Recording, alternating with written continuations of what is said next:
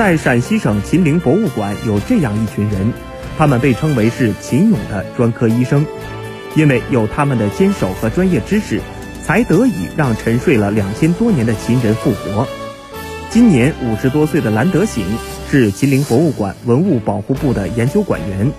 二十三年来，他和团队修复了一百三十余件兵马俑。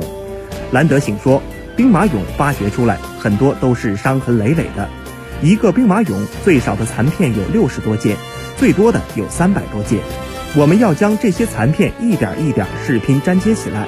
而修复一件兵马俑，根据残片多少以及彩绘保存的完整度，需要三到六个月的时间。